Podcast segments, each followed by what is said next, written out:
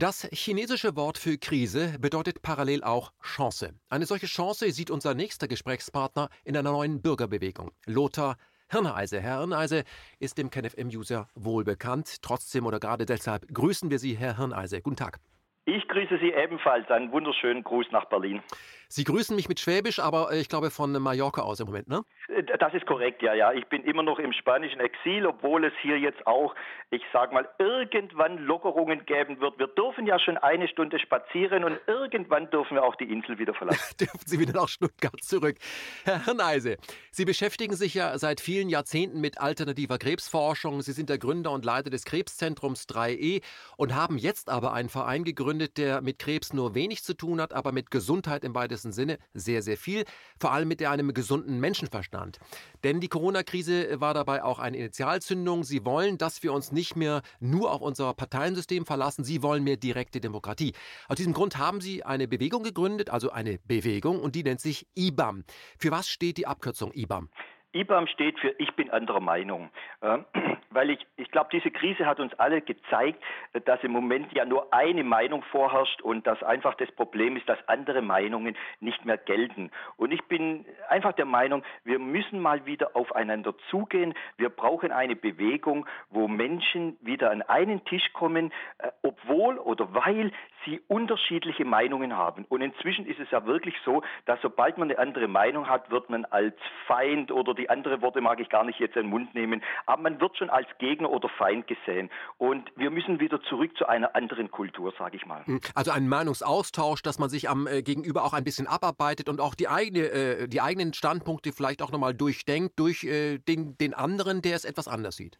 Absolut ja, absolut ja. Und ich glaube, äh, nochmal, ich, ich, wüsste nicht, wann es so etwas wie, wie das, was jetzt im Moment passiert, wann wir sowas schon mal gehabt haben. Und nochmal, es geht nicht so sehr darum, ob ich Recht habe, ob Sie Recht haben, ob ein Herr Trosten, ein Herr Streeck oder wer auch immer Recht hat. Es geht doch gar nicht um Recht haben. Es geht darum, wir haben keine Kultur mehr, wo wir äh, an einen Tisch sitzen und miteinander reden. Im Moment wird nur diktiert von links oder rechts, von oben nach unten und es wird nicht mehr miteinander gesprochen gesprochen. Und ich glaube, dieses hat uns am meisten in die Krise gebracht. Herr Hirneise, ich habe in einer Moderation gesagt, Sie hätten gerne mehr direkte Demokratie. Welches Problem haben Sie denn mit der aktuellen Parteiendemokratie? Naja, Schauen Sie, ich bin ein alter Kriegsdienstverweigerer und ich habe mal vor 30 Jahren unglaublich viel, wie soll ich sagen, Hoffnung in die Grünen gesetzt. Ich habe diese Grünen Partei gewählt. Ich habe gedacht, okay, das ist jetzt eine Partei, äh, die wird es anders machen und die wird es besser machen und die wird dazu helfen, dass in Deutschland und so weiter und so fort. Ich, ich glaube, ich kann das hier schon abbrechen. Ja? ja. Wo sind wir heute? Ein Herr Habeck ist heute, ich sage mal, politisch weiter rechts wie jemals Helmut Kohl war. Und deshalb, ich glaube nicht mehr an Parteien.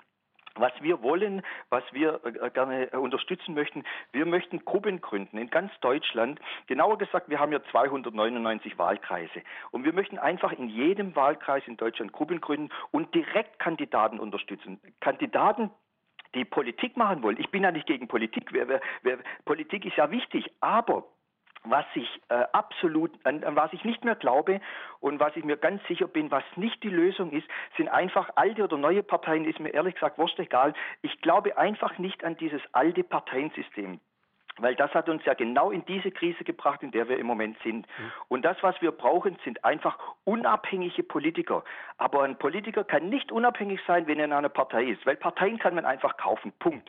Mhm. Der, der was anderes behauptet, der kennt sich nicht aus, sage ich einfach mal. Ja? Und, Und das, Partei was wir möchten, ist einfach äh, Direktmandate Direktkandidaten unterstützen, sozusagen einzelne Personen, aber nicht mehr Parteien. Was Sie auch äh, gerade ansprechen, ist natürlich auch, dass es in einer Partei den sogenannten Fraktionszwang gibt, dass also der Alltag, dass also die Fraktion vorgibt, wie zu einem Thema abgestimmt wird und da spielt die Einzelmeinung des einzelnen Politikers keine Rolle, obwohl der ja seinem eigenen Gewissen verpflichtet ist. Aber der muss sich dann unterordnen. Das ist das Problem, was man in einer Parteiendemokratie hat. Aber, Herr Hirneise, wenn man 299 IBAM-Direktkandidaten wählt, ist das dann nicht auch irgendwie eine Partei?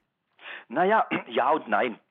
Ähm, die können sich ja, ich sage mal, eine Fraktion gründen, rein theoretisch. Habe ich ja noch nichts mal dagegen.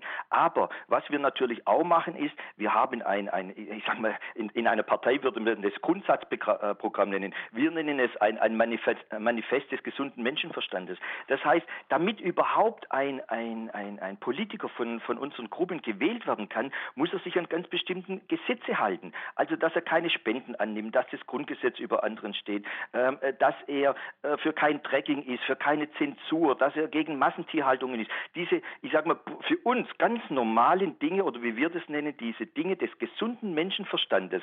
Und das fällt ja jetzt. Und so wie Sie gerade richtig gesagt haben, das Problem ist doch einfach der Fraktionszwang. Und es ist doch egal, welche Partei, egal wie links oder rechts äh, die ganzen Politiker sind, ausnahmslos kommen sie in diesen Fraktionszwang, aus dem sie nicht raus können. Und Sie haben recht, natürlich könnten sich jetzt mehrere Direktkandidaten Kandidaten auch zu einer Partei zusammentun. Aber wir werden da drauf schauen. Wenn die sich außerhalb von so einem System bewegen, ist es relativ einfach. Die können nicht mehr gewählt werden. Das ist relativ einfach. Im Moment ist es ja so, dass viele sogar ja über die Zweitstimme reinkommen. Die, die, es werden ja nur die ersten 299 mit Direktmandat gewählt und die anderen kommen ja dann über Überhangsmandate oder über die Zweitstimme eben rein. Und das wollen wir einfach so nicht. Wir wollen einfach die Direktmandate wählen und dass diese Menschen sich für ihre Wähler einsetzen. Das ist ja auch etwas, was überhaupt ganz anders ist. Ich wähle heute, sage ich mal, in Stuttgart einen grünen Kandidaten und dann geht er nach Berlin und auf einmal macht er ganz andere Dinge, als er den Stuttgarter Wählern versprochen hat.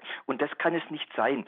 Und es darf ja auch mal ein Politiker ruhig, ich sage mal, seinen Wählern verantwortlich sein, in seinem Wahlkreis. Und wenn der in Stuttgart dann für die Sauberkeit des Neckars kämpft, interessiert es doch in Hamburg niemanden. Aber ich finde, wir müssen zurück oder, oder überhaupt mal dahin kommen in Deutschland zu einem System, wo die Politiker nur einem verantwortlich sind, nämlich ihrem Wähler und nicht ihrer Partei oder ihrer Fraktion, so wie es im Moment. Das heißt, da kann sich der Politiker auch nicht hinter der Partei verstecken und es fällt auch auf, wenn der Politiker für ein Programm, für das sich hat wählen lassen, äh, wenn er für das gar nicht steht und das sehen wir ja auch, sowas wie das Democracy App, dass derjenige, den wir gewählt haben, dann bei den Abstimmungen leider immer das andere macht, aber er versteckt sich hinter der Partei. Ich verstehe das. Herr Hirneise, in Ihrem Erklärvideo zu IBAM sprechen Sie davon, dass während die Bevölkerung diskutiert, aber auch alternative Medien und kritische Politiker vor allem mit sich selber beschäftigt, beschäftigt sind. KenFM auch, das räume ich ein. Die aktuellen Machthaber, nenne ich sie mal, äh, ja, Fakten schaffen. Also Stichwort neue Software, Updates von Microsoft und Apple. Können Sie das mal ausführen? Ja, klar. Ich meine, alles ist jetzt Corona untergeordnet. Aber wir müssen doch einfach mal die, die Realität anschauen. Die Realität ist, heute sterben 700 Menschen an Krebs. 800 oder 900 sterben an Herzinfarkt oder kardiologischen Erkrankungen. Ähm, ich weiß nicht, wie viele hundert Leute sterben an Lungenproblematiken oder an sogenannten iatrogenen Krankheiten, also durch Ärzte verursacht. Das sind unsere wirklichen Probleme. Und die werden im Moment alles überdeckt durch Corona. Und was natürlich noch mehr überdeckt wird, ist, dass man jetzt unglaublich einfach durch den Bundestag irgendwelche Gesetze durchbringen kann. Ähm, ähm, Google und Apple haben ja schon ihre Betriebssysteme geändert. Also die Tracking oder Corona heißt es ja jetzt einfach, ich würde einfach mal sagen, die Überwachungssoftware ist ja schon drauf. Jeder, der jetzt sein, sein neues iPhone sein neues Android-Telefon updatet, der wird einfach ein neues Tracking-System da drauf haben. Und auch die anderen Dinge wie ähm, ähm, Impfpässe oder, oder Immunitätsausweise, man muss sich mal diesen Wahnsinn überhaupt mal vorstellen, ja, die werden, selbst wenn man es nicht durch Deutschland bringt, dann geht man einfach jetzt über den Umweg äh, Brüssel. Oder schauen Sie mal, letzte Woche gab es eine Gäberkonferenz. Also ganz ehrlich, ich möchte Pharmafirmen nichts geben. In dieser Gäberkonferenz hat die Frau van der Leyen 7,4 Milliarden Milliarden Euro eingesammelt. Und die deutsche Regierung hat sage und schreibe 525 Millionen Euro wem eigentlich gegeben? Der, der, Brüssel. Aber wem gibt eigentlich Brüssel das Geld? Brüssel gibt dieses Geld an Pharmafirmen weiter. Vier Milliarden äh, Euro bekommen Pharmafirmen für was? Man nennt das Anschubfinanzierung für einen Impfstoff. Ich meine, Entschuldigung, Herr Jepsen, Sie und ich zahlen so viel Steuern und mit unseren Steuergeldern sollen jetzt Pharmafirmen, die die überhaupt größte Marge in ihren Gewinnen haben, die sollen wir jetzt finanzieren. Wenn das kein Wahnsinn ist, dann weiß ich nichts mehr. Mhm. Aber was Sie gerade angedeutet haben, Microsoft und Apple haben das in ihren Betriebssystemen, also die Tracking-Möglichkeit bereits eingebaut. Wenn jetzt die Regierung auch noch das App fertig hat, dann ruft man dort an, sagt, ihr könnt freischalten und dann ist man getrackt, ob man will oder nicht. Ähm, das wird ja nicht groß erwähnt in der Mainstream-Presse. Warum eigentlich nicht? Naja, äh, es ist schon klar.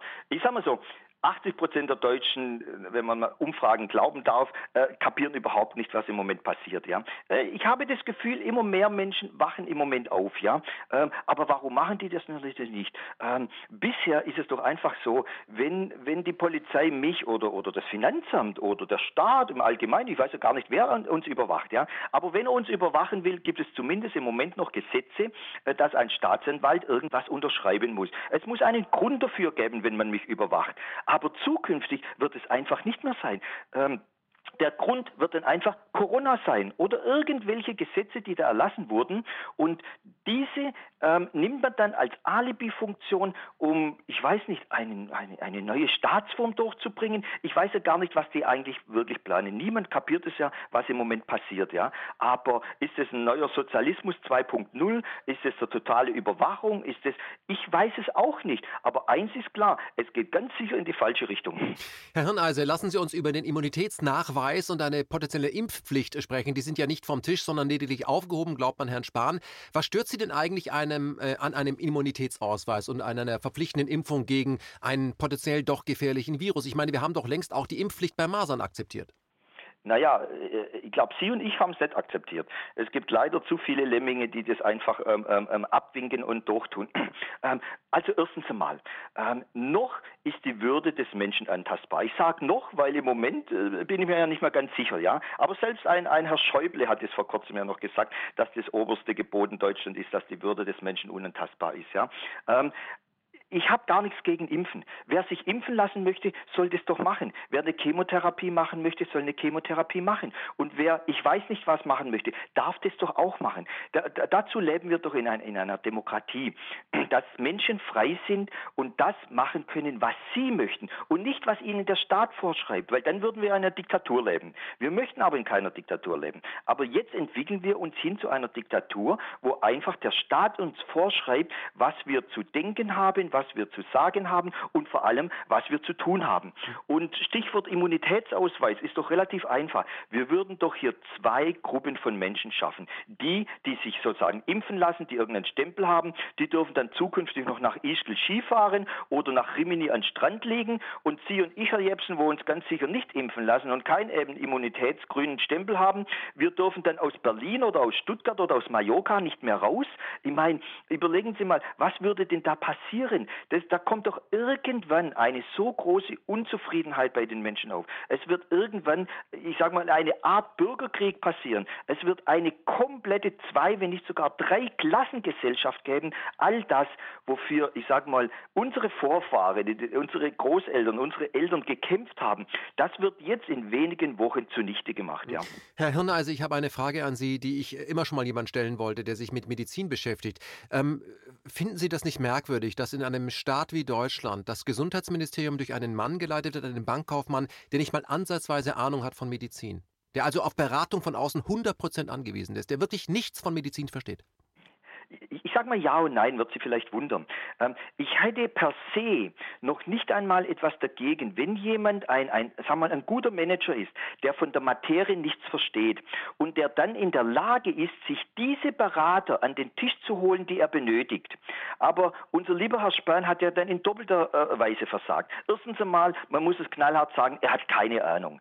Zweitens, ähm, wie kann man überhaupt jemand, der früher für eine Pharmalobby oder selber eine Firma Firma für, für Pharmalobbyismus hatte. Wie kann man den machen? Ich sage einfach mal, den hat Frau, liebe Frau Merkel zum Gesundheitsminister gemacht, weil sie ihn einfach als, als ich sag mal, Gegenkandidat in der Kanzlerkandidatur damals weghaben wollte. Dann hat man ihm Gesundheitsjob gegeben, weil Gesundheitsjob, da hat sich noch nie einer wirklich toll profilieren können. So, aber das viel Schlimmere ist, Herr Spahn ist absolut unfähig, sich die Menschen um sich herum zu holen, die man benötigt, wenn man ein guter Manager ist. Und wir sehen das ja in dieser Krise. Krise. Man holt sich nur zwei Leute, Herr Wieler und Herr Trosten in diesem Fall. Aber das reicht nicht. Es reicht vor allem eins nicht. Wenn ich in einer Krise bin und wir sind in einer Riesenkrise, so, dann muss ich mir alles anhören, was intelligente Menschen und vor allem was Experten sagen. Wir bei IBAM setzen uns dafür zum Beispiel ein, dass wir zukünftig sogenannten Expertenrate haben, Expertentische, wo verschiedene Leute zusammenkommen. Und genau das hätte jetzt hier auch passieren müssen. Überlegen Sie mal, Herr, Herr Jepsen, Wenn, wenn der Herr Spahn Folgendes getan hätte, er hätte äh, den Herr Streeck, den Herr Trosten, die Frau äh, Professor Mülling und ich sage mal noch vielleicht den Professor Bakti und Professor Püschel oder sowas von Anfang an an einen Tisch gesetzt, dann wären wir heute in einer ganz, ganz anderen Situation. Und vor allem wäre eins nicht passiert, der Shutdown wäre niemals passiert, weil die äh, anderen Epidemiologen, ähm, die hätten ganz klar gesagt, niemals dürfen wir das machen. Und wir dürfen eins nicht vergessen, der Herr Drosten ist kein Epidemiologe und der Herr Professor Wieler ist Tierarzt. Also wie, wie kann es denn sein, dass wir in der größten Krise, wo wir eins brauchen, wir brauchen Epidemiologen, die das verstehen, genau die sitzen nicht am Tisch. Wir haben einen Virologen und einen Tierarzt, die die medizinische Richtung Deutschlands bestimmt. Wenn das kein Wahnsinn ist, dann weiß ich nichts mehr. Ich glaube, dass es kein Wahnsinn ist, wenn man äh, von außen kommt und sagt, man möchte genau diese Leute haben, weil man eine ganz andere Agenda durchsetzen muss. Das kann man ja inzwischen unterstellen, wenn Frau Merkel sagt, zur Normalität kann man erst übergehen, wenn alle Menschen geimpft sind. Und das hat sie ja äh, Herrn Gates äh, aus dem Mund genommen, der das ja in den Tagesthemen gesagt hat. Der sagte ja, zur Normalität können wir erst übergehen, wenn sieben Milliarden Menschen geimpft wurden. Von daher ähm, braucht man diese Krise, man braucht diese, äh, behauptete, diese behauptete große Krise, um äh, rechtfertigen zu können, dass man alle impfen möchte. Also ich sehe da jetzt schon eine Logik. Naja, wenn man so die Logik sieht, absolut ja. Nur, ich meine, hier, hier geht es ja schon mal einen Schritt weiter. Jetzt könnte doch mal der Herr Drosten, immerhin ist er ja ein anerkannter Virologe, aber jetzt könnte er doch mal das sagen, was er sonst auch veröffentlicht. Er könnte einfach sagen, das ist ein SARS-Virus. SARS-Viren neigen dazu, sogenannte RNA-Viren, dass die sich unglaublich schnell verändern. So, ähm, ich meine, fast alle Experten und vor allem der größte Experte weltweit ist Professor Ioannidis in, als Stanford in Amerika. Ja, mhm. so und auch er hat ganz klar gesagt, so es nützt doch nichts jetzt hier mit, die, mit diesem Impfstoff für dieses Covid-19. Bis dahin hat sich das, das schon wahnsinnig verändert. Bis dahin wird es äh, andere Viren geben und wir können doch nicht jedes Mal so ein Riesentheater machen, weil ein Virus auftaucht, der, wie wir jetzt ja auch sehen, überhaupt nicht das Tödliche ist und wir, das, was wir jetzt, man muss auch mal darüber reden, ähm, das Kind ist in Brunnen gefallen. Was müssen wir jetzt tun? Und wir müssen mal Folgendes anschauen, was komplett für einen Moment vergessen wird. Wer ist eigentlich hauptsächlich gestorben? Es ist äh, einfach eine Tatsache, dass, ich weiß nicht, 80, 90, 95 Prozent der Menschen, die gestorben sind, plus minus 80 Jahre alt waren. Es sind nicht die 8-Jährigen und die 20-Jährigen, nein, es sind die 80-Jährigen gestorben. Und wie wir jetzt heute von den Pathologen, wie, wie Professor Püschel zum Beispiel wissen, hatten die ja alle Vorerkrankungen. Also, da wo wir hinschauen müssen, ist jetzt in der Zukunft, was können wir tun, damit diese 80-Jährigen nicht so schlimme Vorerkrankungen haben, damit, wenn wieder ein Virus kommt, dass die nicht einfach sterben. Und da müsste man einfach mal die Dinge tun, für die ich und viele andere sich seit Jahren einsetzen. Wir müssen uns mal gesund ernähren, wir müssen mal aufhören mit Massentierhaltungen. Wir, wir müssen mal über, über die Altersheime reden, wir müssen mal über die Bezahlung der, der alten Pfleger reden, wir müssen über die Bezahlung der Krankenschwestern reden und wir müssen über das ganze Einsparen in Krankenhäusern en masse. Wir haben es ja in Italien gesehen. Warum hat Italien zehnmal mehr ähm, Menschen, die an Lungenkrankheiten, die sie sich im Krankenhaus eingefangen haben? Ja? In Deutschland sind es so zweieinhalbtausend, in Italien sind es 22.000, also im Grunde genommen das Zehnfache. So, und warum? Weil die einfach alles eingespart haben. So, und genau auf diesem Weg sind wir in Deutschland auch. Wir müssen jetzt endlich mal, jetzt haben wir doch dieses schöne neue Wort systemrelevant kreiert, ja, aber dann müssen wir das jetzt auch mal tun. Dann müssen wir auch mal die Krankenschwestern anständig bezahlen und wir brauchen auch nicht äh, jedes zweite Krankenhaus schließen in Deutschland, sondern wir sollten mehr bauen und so weiter und so fort. Also jetzt können wir aus dieser Krise was lernen. Aber ich sage es ganz ehrlich, ich sehe im Moment nichts, was gelernt wird. Im Moment wird nur WHO, Bill Gates und all diesen, ich sage mal, Geld geldgierigen Typen hinterhergerannt, anstatt einfach mal zu sagen, hier, wir sind so ein, ein großer, mächtiger, reicher Staat, reich waren wir, jetzt sind wir bankrott im Moment, ähm, und wir müssen jetzt einfach mal hinschauen, was wir in der Zukunft tun können. Mhm. Herr Hirn, also ich gebe Ihnen recht, aber ich möchte auch nochmal nachtragen, jetzt mal aus der Sicht eines äh, Pharmalobbyisten, jeder äh, chronisch Erkrankte ist eine konsequente Einnahmequelle und wenn Sie einen Menschen gesund machen, das ist für uns kein Geschäft. Ähm, kommen wir zu Ihrem äh, IBAM-Programm. Es ist ja ein neues Programm, also IBAM finde ich ein schöner Name. Ich bin anderer Meinung. Äh, Sie haben ein Manifest formuliert, das ist das Manifest des gesunden Menschenverstandes, das haben Sie auch gerade schon angedeutet mit zehn Punkten. Ich würde Sie bitten, äh, ich gebe kurz ein Stichwort, dass Sie kurz anreißen, was sich hinter diesen Punkten verbirgt. Erstens, das Grundgesetz steht über allen anderen Gesetzen. Was heißt das? Na, das bedeutet ganz einfach, ich meine, es kann doch nicht sein, dass jetzt auf einmal, ich meine, unser Demonstrationsrecht, unser Versammlungsrecht, ähm, die Freiheit ähm, meiner Wohnung, dass Polizei einfach reinkommen kann, all diese Dinge, die normalerweise in unserem Grundgesetz stehen, dass die durch ein Infektionsschutzgesetz sozusagen aus, ausgehebelt werden. Also wir, wir, wir, wir brauchen unbedingt, zu, also das allererste Gesetz, das wir brauchen, ist, dass in einer nächsten Krise äh, gesichert ist, dass diese Grund Grundgesetze nicht ausgehebelt werden können. Parteien und Politiker dürfen keine Spenden annehmen, ist Punkt 2. Sie sind ja Schwabe. Was haben Sie denn gegen Geld? Naja, überhaupt gar nichts. Äh, als, als Schwabe äh, doppelt nicht. Aber, ich meine, wir alle wissen doch, wenn, wenn wir mal ehrlich sind, wir alle wissen, dass alle Parteien Gelder annehmen. So. Und dass diese Lobbyisten, wir haben ja doppelt so viele Lobbyisten wie, wie Politiker in, in, in Berlin und Bonn, ähm, dass die ganz einfach eben diese Dinge tun. Ich möchte mal ein schönes Beispiel nennen. Glyphosat. Wir alle wissen, dass es ein furchtbares Gift ist. Wir alle wissen aber auch, dass die, durch das, dass Frau Merkel vor anderthalb Jahren sich der Stimme enthalten hat, dieses Glyphosat immer noch in Deutschland oder in anderen Ländern äh, erlaubt ist. Ja? Ähm, schauen Sie, die Frau Merkel, wenn die zu, was sie, Edeka und Lidl ihr, ihr Gemüse und Obst einkaufen geht und dann muss die da Glyphosat äh, vergiftetes Zeug kaufen, das gefällt der Frau Merkel auch nicht. Das glaube ich der nicht, ja? dass die gerne Glyphosat in ihrem Obst drin hat. Aber sie hat es trotzdem getan. Warum? Warum? Da sind wir wieder beim Thema äh, Fraktionszwang, Parteienzwang. Ganz einfach, weil die CDU eben zu viel Geld von den Herstellern bekommt. Und wir müssen einfach mal jetzt äh, nicht nur die Augen zumachen und sagen, ja, okay, wir wissen es ja, dass die alle Geld nehmen, aber was sollen wir denn machen? Nee, wir können was machen. Ganz einfach. Wir wählen keine Partei mehr, die Parteispenden annimmt. Punkt. Im äh, dritten Punkt sprechen Sie über die Medien. Sie fordern ja eine Umstrukturierung der öffentlichen rechtlichen Medien. Frage an Sie, was passt Ihnen denn an dieser aktuellen Struktur der Medien nicht? Naja, ähm, ich glaube, jeder, der im Moment ARD, ZDF, öffentlich-rechtliche, aber auch, ich sag mal, die sogenannten privaten RTL, die sind ja gar nicht privat. Wenn wir mal ehrlich sind, die privaten gehören doch nur drei, vier Leuten in Deutschland. Ja? Ähm, so, so privat sind die doch überhaupt gar nicht. Ähm, wir, äh, nennen wir mal Überbegriff gleichgeschaltete äh, Massenmedien. Ähm, es ist wurscht egal, wo ich in Fernseher reinschaue. Ich sehe Propaganda, manchmal sehe ich Propaganda, aber ganz sicher sehe ich Propaganda. Ich meine, ist es nicht eigentlich das, was wir so totalitären Staaten wie China oder sowas ähm, ähm, vorwerfen, dass ähm, permanent nur Staatspropaganda kommt. Und das ist genau das, was im Moment passiert. Aber wissen Sie, die Chinesen haben nur einen Vorteil, Jepsen, gegenüber den Deutschen. Die Chinesen müssen nämlich nicht auch noch mit ihrem Geld die Staatspropaganda bezahlen. In China kriegt man es umsonst, wir haben noch die GEZ obendrauf. Herr Hirnheise, Punkt 4 geht es um Gesundheit. Das freut mich natürlich in Ihrem Manifest. Sie fordern, dass der Patient im Krankheitsfall mitbestimmen kann über die Therapie. Klären Sie mich auf, ist das nicht heute schon der Fall? Ah, null, natürlich. Ich meine, heute bei, bei in unserem Krankenkassensystem ist es einfach so, es gibt dort sogenannte Ausschüsse und die bestimmen, welche Therapie wissenschaftlich ist.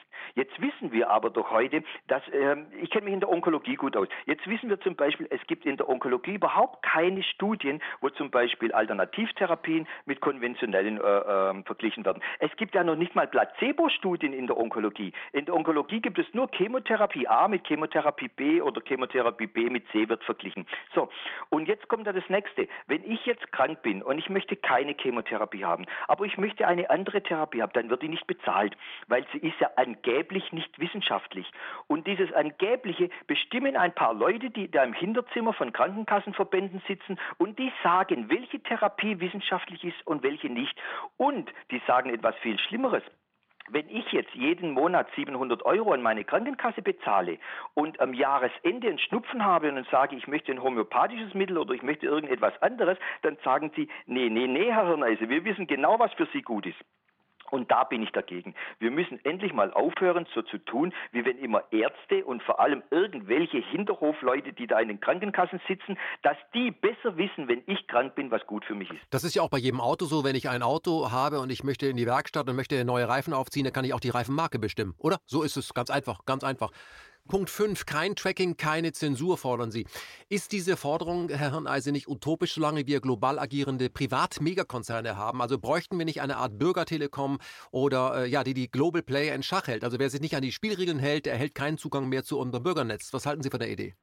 Absolut ja. Also ähm, Sie haben natürlich recht. Ähm, es ist zumindest im Moment absolut utopisch zu glauben, dass wir ein, eine Tracking oder keine Zensur hinbekommen. Aber auch Sie haben es gerade richtig gesagt. Wir können natürlich die Menschen dazu zwingen. Wenn wir zum Beispiel, nur als Beispiel, in Deutschland sagen, ähm, liebe Android oder Apple, ist doch was egal, oder Huawei als, als dritter Player, ja, ähm, passt auf, wenn ihr Tracking da reinmacht, dann kaufe ich eben kein neues iPhone dann wird Apple sich das natürlich schon überlegen. Aber das setzt natürlich voraus, dass, ich sage mal, etwas mehr wie ein paar Prozent in Deutschland endlich kapieren, um, um was es geht. Sie haben vollkommen recht. Im Moment sind wir weit davon weg. Oder auch, ich sage mal, diese jetzt ja inzwischen europäische Zensur oder, oder noch schlimmer. Ein Herr Trosten hat letzte Woche in der New York Times mit anderen Wissenschaftlern äh, ganzseitige, das kostet richtig viel Geld, Anzeigen geschaltet und hat dort an, an Mark Zuckerberg und, und Bezos, also die, die, die großen, reichen, mächtigen Leute, hat er aufgefordert,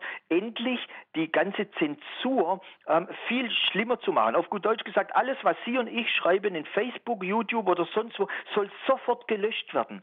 Man muss sich das mal vorstellen. Da ruft ein deutscher Professor, der im Moment die deutsche Regierung berät, behauptet er wenigstens, ja, und der ruft jetzt öffentlich zu einer kriminellen Handlung auf, weil das, was er tut, widerspricht nämlich dem deutschen Grundgesetz und ist absolut eine kriminelle Handlung. Mhm. Und wir müssen doch da davon weg. Auch eine Frau van der Leyen hat letztes Jahr ja schon damit begonnen, ähm, diese Internetzensur. Und wir haben heute so, ich sage mal, total kranke Typen wie Korrektiv und so, die einfach sagen, das, was richtig ist, bestimme ich und niemand anders. Und die Ganz ehrlich, wo kommen wir hin, wenn das weitergeht, ja? Mhm. Also das, was Sie gerade ansprechen, äh, dass die sogenannten Faktenchecker, die bestimmen, was Fakten sind und verweisen dann auf ein, äh, ein, ein Portal wie Wikipedia, von dem wir wissen, dass da im Hintergrund eben merkwürdige Kräfte wirken. Also es ist schon eine Form von, von Meinungszensur oder aber vom, vom Filtersystem, die sind natürlich für eine Demokratie äh, unwürdig und bedrohen auch die Demokratie mittelfristig. Sie sprechen in Punkt 6 Ihres Manifestes äh, Überarbeitung unseres Schulsystems. Was gefällt Ihnen denn nicht an unserem Bildungssystem? Wir sind doch das Land der Dichter und Denker und der PISA-Studie. Ja, ja, sind wir. Aber in der PISA-Studie sind wir ein bisschen weiter hinten, wenn man mal die skandinavischen äh, ansieht. Ich bin nicht per se gegen, gegen alles, was in unserer Schule ist. Man muss aufpassen, hier alles schlecht zu machen. Aber, ähm, wissen Sie, es gibt jetzt schon, ich weiß gar nicht, seit 30, 40, 50 Jahren ähm, gibt es ja, ich sage mal, äh, Neurobiologen, ja, die einfach, ich sage mal, ganz, ganz andere Lernsysteme äh, untersucht haben, studiert haben und herausgefunden, dass man anders lernen kann. Und das möchte ich einfach. Ein viel individuelleres. Im Moment ist es doch so, bei uns ähm, ähm, heißt es einfach, äh, wenn jemand schwach ist, dann muss man diese Schwächen stärken. Aber der alte Spruch, stärke deine Stärken, damit deine Schwächen äh, schwächer werden, äh, der gilt in der Schule überhaupt nicht. Bei uns ist es so, wir möchten möglichst, dass ähm, nach 10, 12 oder wie viele Jahren auch immer, dass die alle möglichst gleich rauskommen. Aber für was denn? Das, das Schöne an der Welt ist doch, dass wir unterschiedliche äh, Kinder haben, dass wir unterschiedliche Menschen sind. Und wir brauchen einfach doch, ähm, wir brauchen doch Künstler, genauso wie Steuerberater, Ärzte, äh, strukturierte Ingenieure, aber wir wollen doch auch Sänger und äh, ich sage mal Künstler im Allgemeinen haben. Und warum brauchen wir denn ein Schulsystem, wo alle gleich herauskommen? Überhaupt gar nicht. Und wir sehen ja, dass Länder, die, die wie äh, Norwegen zum Beispiel oder Finnland, die in der PISA ja ziemlich weit vorne liegen, genau das jetzt schon seit mehreren Jahren anwenden, nämlich nichts anderes als die neuesten Forschungen aus der Neurobiologie. Und die sollten wir endlich auch mal tun, ja. Mhm. Was Herr Hirneise hier schon gesagt hat und auch ähm, ähm, andere Neurobiologen hier schon gesprochen haben. Also was wir im Moment betreiben, das äh, weiß auch jeder wirklich, der bei Verstand ist. Äh, Bulimie lernen, ich lerne auswendig, damit es äh, ab, wenn ich abgefragt werde, sagen kann. Aber eigentlich habe ich äh, im, im, unbekannten Lehrplan schon verstanden, dass das, was ich wirklich möchte, dass das in der Schule keinen interessiert, das turnt mich ab. Punkt 8 Ihres Programmes, da geht es ja um Migration und Einwanderung. Welche Aspekte sind Ihnen denn bei dieser Thematik besonders wichtig? Also das meine Stichwort Fluchtursachen, Rohstoffkriege. Ist unsere Politik hier nicht ehrlich? Nein, natürlich nicht. Ich meine, was diskutieren wir denn permanent in den Nachrichten? Wir diskutieren die Grenze Türkei-Griechenland. Wir diskutieren Deals mit Erdogan. Wir diskutieren, wie viele Menschen sollen wir jetzt nach Deutschland reinlassen. Wir wollen irgendwelche äh, äh Mengen aufstellen. Wir lassen pro Monat 6.766 oder irgendwas. Was ist das für ein Nonsens? Über das, was wir wirklich reden müssen, ist doch was ganz anderes. Wir müssen einfach mal die Fluchtursachen anschauen. Wir können doch nicht halb Afrika ausbeuten in seltenen Erden, in ich weiß nicht was noch. Ähm, wir können dort überall Waffen hinliefern und dann, wenn dort die Kriege sind, wenn dort die Armut ist, wenn, wenn, wenn, wenn dort die Menschen wirklich nicht mehr wissen, wie sie überleben sollen. Und dann wundern wir uns auf einmal, wenn diese Menschen ein anderes Leben haben wollen, wenn die zum Beispiel nach Europa oder nach Amerika oder egal wohin, wenn die woanders hingehen möchten. Also wir müssen, wenn wir über Migration reden, weniger äh, reden, ob wir jetzt noch, noch einen zusätzlichen Deutschkurs für Syrer anbieten in Deutschland. Das ist auch wichtig, nicht missverstehen. Aber das ist doch nicht das Wichtige. Das Wichtige ist doch, wir müssen mal global denken. Und global ist einfach die Problematik, wir, mit wir meine ich vor allem Europa, aber auch natürlich äh, äh, Asien. Also in, in, in, China ist ja jede zweite Firma inzwischen, eine Chine äh, sorry, in Afrika ist jede zweite Firma eine chinesische Firma, ja, ähm, die dort die seltene Erden aus dem Boden rausbuddelt. Und wir müssen einfach das mal anschauen. Wir müssen mal schauen, dass wir nicht diese Menschen ausbeuten und uns dann wundern, wenn die kommen wollen, sondern dass wir mal eine richtige Entwicklungspolitik machen, nämlich hinschauen, wie können wir diesen Ländern helfen und nicht ausbeuten. Hm. Im Punkt 9 Ihres Manifestes äh, geht es um Frieden und Landesverteidigung. Äh, AKK kurz äh, ist ja offiziell auch für Frieden und Landesverteidigung. Sie hat ja, glaube ich, in der Corona-Krise gerade über 40 Kampfjets bestellt mit unseren Steuergeldern. Halten Sie das Geld gut angelegt für ähm, Frieden und Landesverteidigung? Naja, ähm, auch hier wurde, als, als ich das erste Mal gesagt habe, hat, hat mir gleich jemand gesagt, hat gesagt, Mensch, Herr Hörner, Sie wissen doch, dass das Budget für, für Militär aus einem ganz anderen Budget ist und man kann doch nicht das Budget von da nach da tun. Erstens einmal, doch, das kann man. Ähm, ich bin überhaupt nicht dafür, dass man so strenge Budgets hat bei der Verteilung. Und äh, ich, ich weiß nicht, diese 45 Kampfjets, wie viele Milliarden die kosten. Aber eins ist klar, das, was wir im Moment am notwendigsten brauchen, ist ganz sicher kein neuer Kampfjet und auch nicht nächstes Jahr und auch nicht übernächstes Jahr. Das, was wir mal tun sollten, ist einfach, ähm, wir sollten mal schauen, wie wir besser Frieden hinbekommen, wie wir ein anderes Verhältnis zu den Asiaten haben. Ich meine, heute Morgen stand in der Zeitung, dass äh, Trump komplett ähm, sozusagen die Verhandlungen mit China abbrechen möchte. Ich meine, man muss sich das einfach mal vorstellen. Wir gehen rückwärts im Moment. Wir haben mit Russland jetzt seit, ich weiß nicht, wie viele Jahren, sechs, sieben, acht Jahre oder sowas, haben wir so eine Art Mini Mini-Kalten Krieg. Ja. Wir, haben doch, wir waren doch schon vor zehn Jahren darüber hinweg. Also im Moment ist es so, dass die ganze Politik ähm, da nach hinten rausläuft. Und ähm, eigentlich haben wir ja eine UN-Charta, ja. Und das Ziel dort ist doch eigentlich Freundschaft mit den anderen Ländern. Aber wir setzen einfach im Moment all diese Freundschaften permanent aufs Spiel. Und eigentlich für was? Sie und ich, ich weiß nicht, ob Sie mit, ich habe viele russische Freunde. Also ich habe kein Problem mit meinen russischen Freunden. Und die meisten Menschen haben kein Problem mit russischen Freunden, sondern das sind immer Wirtschaftskriege. Und wenn wir irgendwelche Sanktionen machen, dann machen wir das in der Regel immer für irgendwelches Großkapital. Und da müssen wir einfach mal davon weg. Wir müssen einfach mal äh, Programme entwickeln, wo Menschen aufeinander zugehen, wo Austausch ist, wo Russen nach Deutschland kommen, Deutsche nach Russland Russland, nach China, nach äh, Indonesien. Es ist doch wurscht egal, aber wir brauchen einfach Friedensprogramme und keine Kriegsprogramme. Also im Grunde brauchen wir das wie ein Reisender sich im Ausland verhält, der wird als Gast aufgenommen und äh, erzählt seine Geschichten und äh, er reist weiter. Also das, dass man sich freut, dass der, dass man äh, sich austauscht und dass man Gemeinsamkeiten hat, aber eben auch so die Andersartigkeit erkennt. Also das ist das, was ja ein normaler Reisender eigentlich, wie er sich verhält. So eine Art von Politik brauchen wir. Ich gebe Ihnen da recht. Sie sprechen auf Punkt 10 ja Ihrem, Ihrem Manifest vom dynamischen Handeln. Wenn ich das richtig verstanden habe, ist Ihnen äh, die aktuelle Politik zu starr. Sie hätten gerne mehr Dynamik in politischen Prozessen als nur alle vier Jahre ein Kreuz machen. Ist das richtig? Äh, absolut, ja. Ähm, und ich, ich, ich sage mal so, wie ich das gerade gesagt habe bei, bei der UN-Charta. Wir, wir brauchen, äh, es gibt ein, ein, ein Prinzip des dynamischen Handels, das heißt, wenn ich irgendwo Energie reintue, dann vermehrt sich dort die Energie. Ähnlich wie bei Liebe. Ja? Wenn ich liebe, äh, die Liebe wird dann nicht verbraucht und, und Liebe oder Gefühle, wenn ich Gefühle gebe, dann kommt die ja nicht in den Kühlschrank, sondern die werden größer. Und so ist es hier auch. Wenn ich jetzt ähm, Energie in etwas Positives reintue, zum Beispiel in Frieden, dann wird dieser Frieden größer werden. Aber im Moment läuft unsere Energie wo rein? In Wirtschaftskriege, in Bankrott, äh, Ban äh, also, äh, Boykotts, äh, dass wir irgendwelche, was weiß ich, Russen boykottieren oder, oder Iran boykottieren Sanktionen, oder ich weiß nicht, welche, ja. wie viele Länder wir noch boykottieren. Ja, da läuft die ganze Energie rein. Aber es muss genau umgekehrt sein. Wir brauchen wieder Energie in Liebe, ineinander zugehen, ineinander umarmen. Ja, jetzt dürfen wir uns ja nicht mal mehr umarmen und so weiter und so fort. Und das meine ich da damit. Wir brauchen ein dynamisches Handeln in positive Dinge und dann werden die einfach größer werden. Und wir müssen einfach weg. Ich möchte mal nur ein anderes Beispiel sagen. Kann man jede Woche sehen im Bundestag. Was macht eigentlich jeder Politiker im Bundestag? Er macht die andere Parteien schlecht.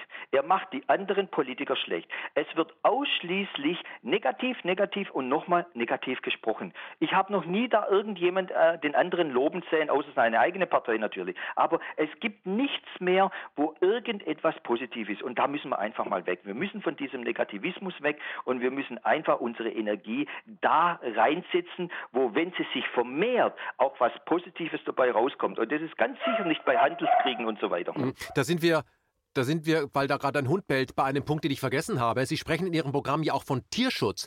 Juristisch gelten Tiere in unserem Land ja immer noch als Sache und erst dann als Lebewesen. Was stört Sie daran? Also, schauen Sie mal, Herr Jepsen das habe ich vorher gemeint mit, warum ich, warum ich nicht mehr an Parteien glaube. Ich meine, in den Grünen, da gibt es doch ganz viele Menschen bei den Grünen, die sind ganz sicher für, äh, gegen Massentierhaltungen. So, jetzt waren die Grünen ja zusammen mal mit der SPD, ich weiß nicht wie viele Jahre an der Regierung. Und haben sie die Massentierhaltung abgeschafft? Nee, haben sie nicht gemacht. Sie hätten es ja tun können. Ich meine, ganz ehrlich, Massentierhaltungen sind doch mit das, das übelste, böseste und verrückteste überhaupt, das wir in Deutschland haben. Wenn ich, weil Sie gerade meinen Hund ansprechen, wenn, wenn, wenn ich meinen Hund quäle, dann kommt die Polizei und verhaftet mich. Wenn ich aber 10.000 Hunde quäle, dann bekomme ich noch von Europa, von Brüssel aus äh, noch Subventionen. Das ist doch, also wie krank geht's eigentlich noch, ja? Und da müssen wir einfach komplett damit aufhören. Wir müssen einfach mal Tiere als das sehen, als Lebewesen, die wir in der Regel lieben, auch wenn wir sie essen, aber wir lieben die meisten Tiere und und wir müssen einfach mal da aufhören. Und ganz ehrlich, Massentierhaltung könnte man morgen verbieten. Mhm. CDU, SPD könnte man morgen verbieten. Und hier sehen wir doch wieder der Wahnsinn einer Partei. Glauben Sie wirklich, dass die, die, die, die Politiker, die jetzt in der CDU und SPD an der Regierung sind, dass die wirklich Massentierhaltung für gut finden? Nee, sie finden es nicht für gut. Aber jetzt ist doch die Frage, wenn sie es nicht für gut halten, warum verbieten sie es denn eigentlich nicht? Und jetzt kommen wir wieder zu Parteispenden und zu dem alten Problem. Lassen Sie uns beim achten Punkt äh das Gespräch beenden. IBAM, ich bin anderer Meinung, ist explizit eine keine Partei, sondern eine Bewegung, wie Sie das selbst sagen. Parteien kann man ja leichter kapern. Aber da sind wir bei der Aufstehen-Bewegung um Sarah Wagenknecht. Äh, die sah das ja ähnlich. Trotzdem hört man von dieser Bewegung heute auch nichts mehr. Wie wollen Sie IBAN vor einer solchen Entwicklung bewahren? Also was ist denn Ihr Appell an die Menschen? Mein Appell ist, dass wir etwas aus der Krise lernen. Ähm, ich denke schon, dass also äh, es gibt ja im Moment so zwei Gruppen von Menschen. Die einen, ähm, die ignorieren einfach alles und sagen, oh, hoffentlich kommt bald ein Impfstoff, hoffentlich kommt bald dieser Impfstoff und dann geht es mir wieder gut und dann ist alles weg. Ja, äh, das ist leider noch die Mehrheit. Aber ich sehe schon auch, dass andere Menschen jetzt sich äh, mehr und mehr Gedanken machen. Man sieht es ja in meiner schönen Heimatstadt Stuttgart, wo Sie ja auch letzte Woche waren, ähm, dass da Zehntausende auf die Straße gehen und sagen, so nicht. Natürlich werden die jetzt als inzwischen sogar als Antisemiten äh, äh, verschimpft, ja. Aber ähm, lassen wir mal Tagesschau und Co., die sind sowieso durchgeknallt. Ähm, wir, wir, wir sind immer mehr Menschen, die verstehen, wir können diese Krise, so wie Sie am Anfang gesagt haben, als Chance nutzen. Und das glaube ich. Und deshalb glaube ich, dass wir bei IBA, wir können einen Unterschied insofern machen, dass wir in allen Wahlkreisen in Deutschland Gruppen gründen können, die aufpassen. Und, und selbst wenn sie keine Direktmandaten äh, nach Berlin schicken können, aber wissen Sie, was sie tun können? Die können aufpassen, dass die anderen Politiker im Wahlkreis nicht all diesen Mist bauen, wie er immer gebaut worden ist.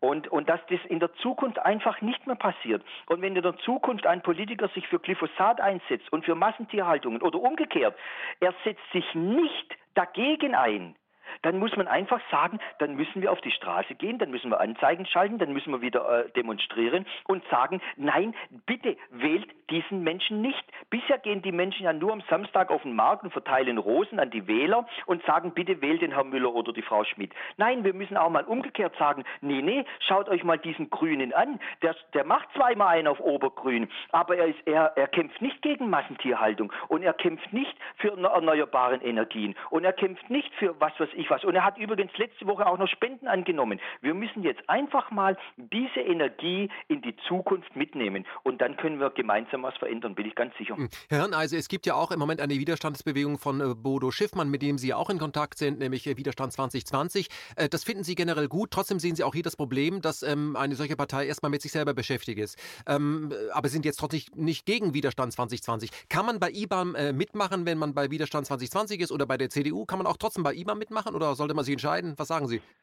Absolut ja, absolut. Also zuerst mal, Herr Jepsen, ich bin immer für aktive Menschen. So, ich liebe aktive Menschen. Ich mag nur nicht die, den ganzen Tag auf dem Sofa sitzen und, und rumjammern. Ja, das sind die Menschen, die ich nicht mag. Nein, überhaupt gar nicht. Ich finde Widerstand 2020 super. Ähm, das, was äh, Viktoria Hamm, die zwar jetzt nicht mehr dabei ist, aber was Bodo Schiffer und Ralf Ludwig, ich habe mit beiden schon mehrmals telefoniert und haben wir auch äh, länger geskypt. Ich finde das ganz, ganz toll und ich finde furchtbar, wie die jetzt gerade angegriffen werden und so. Und ich würde mich freuen, wenn diese Partei ähm, ich sage mal, einen großen Erfolg sogar hat und Hunderttausende da mitmachen. Überhaupt, ich bin da überhaupt nicht dagegen, ganz im Gegenteil. Nur ich persönlich, ich persönlich glaube einfach nicht an dieses Parteiensystem. Ich glaube da einfach nicht dran, weil die Grünen waren genauso mal gut vor 30 Jahren, ja.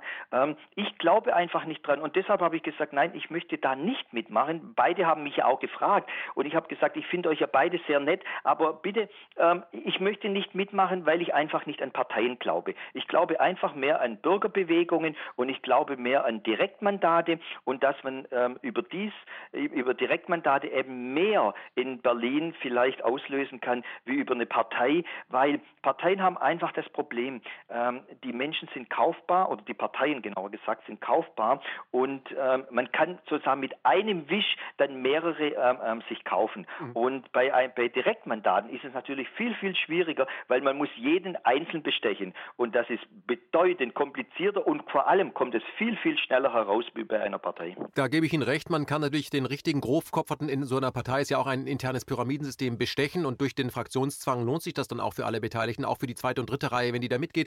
Und was Sie sagen, wenn man 299 Leute bestechen will, auch das ist natürlich möglich, aber das fällt in jedem einzelnen Wahlkreis schneller aus und so ist die Person austauschbar. Quasi, ich muss nicht einen ganzen Motor wechseln, das ganze Fahrzeug, sondern da äh, spinnt die Vorderachse, sage ich, hör zu, äh, wir wählen nächstes Mal jemand anders. Da gebe ich Ihnen vollkommen recht.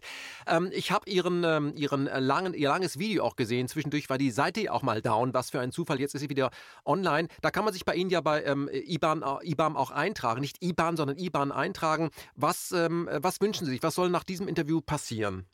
Naja, ich würde mir wünschen, wenn einfach, ich sag mal, mehr Leute mitmachen. Ähm, aber mir geht es nicht um die Masse. Achtung, ähm, mir ist es nicht wichtig, ob wir 500 oder 50.000 Menschen sind. Weil manchmal können 500 Menschen mehr bewegen. Wir sind zwar inzwischen schon viel, viel mehr, aber ähm, ich sag mal, ähm, das ist nicht wichtig. Ich sage Ihnen, wer soll bei uns mitmachen? Das sind Menschen, die ganzheitlich denken können, ja, die einfach, ich sage mal, nicht nur ihr, ihr kleines lokales Ding sind, sondern die einfach verstehen, dass wenn sie ein T-Shirt für 1,99 kaufen bei irgendeiner Firma, dass irgendjemand dann in Indonesien da leiden muss. Ähm, der einfach versteht, wenn wir für oder gegen äh, Migranten sind, dass das nicht das Problem ist, sondern dass wir das größer sein müssen. Ähm, dass, dass wir auch nicht für oder gegen Impfen sind, sondern dass wir für die Freiheit sind der Entscheidung und so weiter. Das nenne ich ganzheitliches Denken. Das nenne ich, ich sag mal, gesunden Menschenverstand und so weiter. Und ähm, diese Menschen, die rufe ich auf, bitte kommt zu uns, macht mit, weil wir können gemeinsam, egal wie groß unsere Gruppe ist, wir können gemeinsam viel mehr bewegen als eine große Gruppe, die nämlich nicht mitdenkt. Mhm. Also Sie wollen nicht viele passiv, passive Menschen, die im Homeoffice äh, liken und das war's dann schon, sondern Sie wollen eigentlich Aktivisten. Sonst haben wir das, was wir bei vielen Menschen haben. Ich meine, die größte, die größte Gruppe äh, äh, in der Demokratie ist ja die Partei der Nichtwähler. Die kann man ja ansprechen. Die wählen nicht, äh, weil sie sich, äh, weil sie sich, weil die, die Parteien auch nicht mehr zugehörig fühlen, weil sie sich auch verraten fühlen. Aber die können, wenn man die es schafft, diese Leute zu Aktivisten zu machen, dann sind wir eine riesige Macht. Das ist das, was. Ab, absolut. Das habe ich ja auch gesagt übrigens. Ähm, Gerade die Nichtwähler möchte ich ansprechen, weil ich bin ja auch, ich bin ja zum Beispiel ein typischer Nichtwähler, weil ich schon, ich weiß gar nicht, wann ich das letzte Mal gewählt habe. So, ähm, ich bin ja ein typischer Nichtwähler, aber meine Erfahrung ist, dass die meisten Nichtwähler, nämlich politisch, sehr wohl sehr interessiert sind. Die haben nur keinen Bock mehr, so wie ich auch, zwischen Cholera und Pest zu wählen. Und deshalb gehe ich ja nicht mehr wählen. Mich, ich gehe ja nicht wählen, weil mich Politik nicht interessiert, sondern ich gehe einfach nicht wählen, weil die Leute, die möchte ich nicht wählen. Die, die, die, so wie die arbeiten, denken und leben, und auch, auch leben meine ich äh, vormachen, weil ganz viele Politiker, wie wir alle wissen, da wird unglaublich viel geredet, aber dann im privaten Leben äh, genau das Gegenteil gelebt. Und ich möchte einfach diese Menschen, möchte ich zeigen, nee, meine Stimme bekommt ihr nicht, weil wenn ich die wähle, mache ich ja noch etwas ganz anderes. Ich zeige denen ja auf die eine oder andere Art, dass ich mit denen einverstanden bin. Und genau das äh, äh möchte ich nicht tun. Herr Lutherner, also eine letzte Frage an Sie. Ähm, jetzt gibt es viele Menschen, die das hören und sich auf der Seite von IBAM äh, schlau machen und äh, sagen, ja, ich möchte dieser äh, Gruppe beitreten. Vielleicht gibt es bei in meiner Stadt schon einen IBAN-Kreis, wo ich, wo ich suchen kann und so weiter. Das gibt es auf Ihrer Seite, kann man das alles erfahren. Aber jetzt sagen die, ich hab, wie viel Zeit brauche ich denn dafür? Was sagen Sie diesen Menschen, wenn sie sagen, ich habe ja gar keine Zeit? Der Herr Hirneise scheint die Zeit zu haben, ich habe sie nicht, ich muss an die Kasse. Naja, wenn die glauben, dass ich mehr Zeit habe, dann kennen die meinen, meinen, meinen normalen Plan nicht. Aber nein, äh, man hat ja immer die Zeit, die man, die man sich nimmt. Und Achtung, ähm, das ist doch so wie, wie immer im Leben. Ähm, ich nehme mir die Zeit für die Dinge, die mir wichtig sind. Und wenn mir Massentierhaltung eben nicht wichtig ist, dann nehme ich mir die Zeit nicht, dann kümmere ich mich da nicht drum, ja. Aber wenn mir es wichtig ist, dann stehe ich halt auch mal auf und gehe mal zu einer Versammlung, wo es heißt, äh, da sind wir dagegen. Mhm. Und nein, äh, ob sich da einer jetzt äh, zehn Minuten im Monat oder 10, 20 Stunden engagiert, das ist nicht so das Wichtige. Ich glaube, wir müssen rück, äh, zurück zur Qualität und nicht zur Quantität. Und, und, und, und deshalb nochmal, ähm, es gibt dieses schöne ähm, ähm, Ding von Salvador Dali, als er mal ein Bild gemalt hat und dann hat er da wochenlang gebraucht und dann kam äh, der Käufer von dem Bild und dann waren es nur drei Striche. Und Dali hat dann gesagt, na ja, aber ich habe auch acht Tage dazu überlegt. Und, und, und das meine ich hier auch, ja. Ähm, es ist doch überhaupt nicht so wichtig, ähm, ähm, wie viel Zeit irgendwann macht, sondern das ist wie bei Ideen. Manchmal, diese Ideen kommen ja auch manchmal in Sekunden, die guten, ja. Und so ist es hier auch. Nein, Zeit äh, ist nicht das Wichtigste. Jeder soll das an Zeit investieren und machen, was er möchte und was er kann. Herr Hirneise, letzte Frage. Angenommen, ich sage, okay, interessiert mich IBAN, wie heißt die Homepage und wie kann ich in Erfahrung bringen, ob es in meiner Region schon einen solchen Kreis gibt?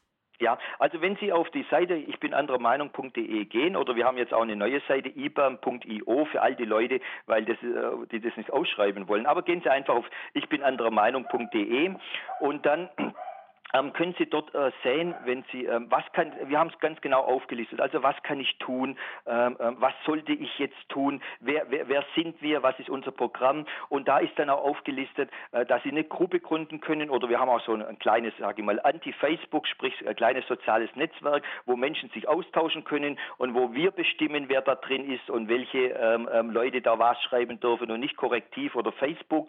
Und, und da können die Menschen sich einfach untereinander austauschen dann. Mhm. Da können Sie aber auch schon sehen, ob es in Ihrer Region einen solchen Kreis ja. gibt, dass ja, Sie den nicht absolut. gründen müssen, sondern mhm. beitreten. Mhm, okay. Ja, ja. Mhm. Gut, ja, da äh, wünsche ich Ihnen viel Erfolg oder uns viel Erfolg. Ich finde das sehr, sehr spannend ähm, und hoffe, dass die Menschen jetzt gerade sind ja, ich glaube, wir haben im Moment eine, eine Stimmung, dass sehr viele Leute politisiert sind, die sich bisher nicht dafür interessiert haben, weil es zum ersten Mal daran geht, dass man ihren Körper, diese Grenze Körper überschreitet. Ich glaube, dass diese, diese Bewegung können wir nutzen. Wir sehen ja auch in ganz Deutschland, dass sehr viele Leute auf der Straße sind. Nicht nur in Stuttgart, auch in München, Düsseldorf, überall sind die auf der Straße.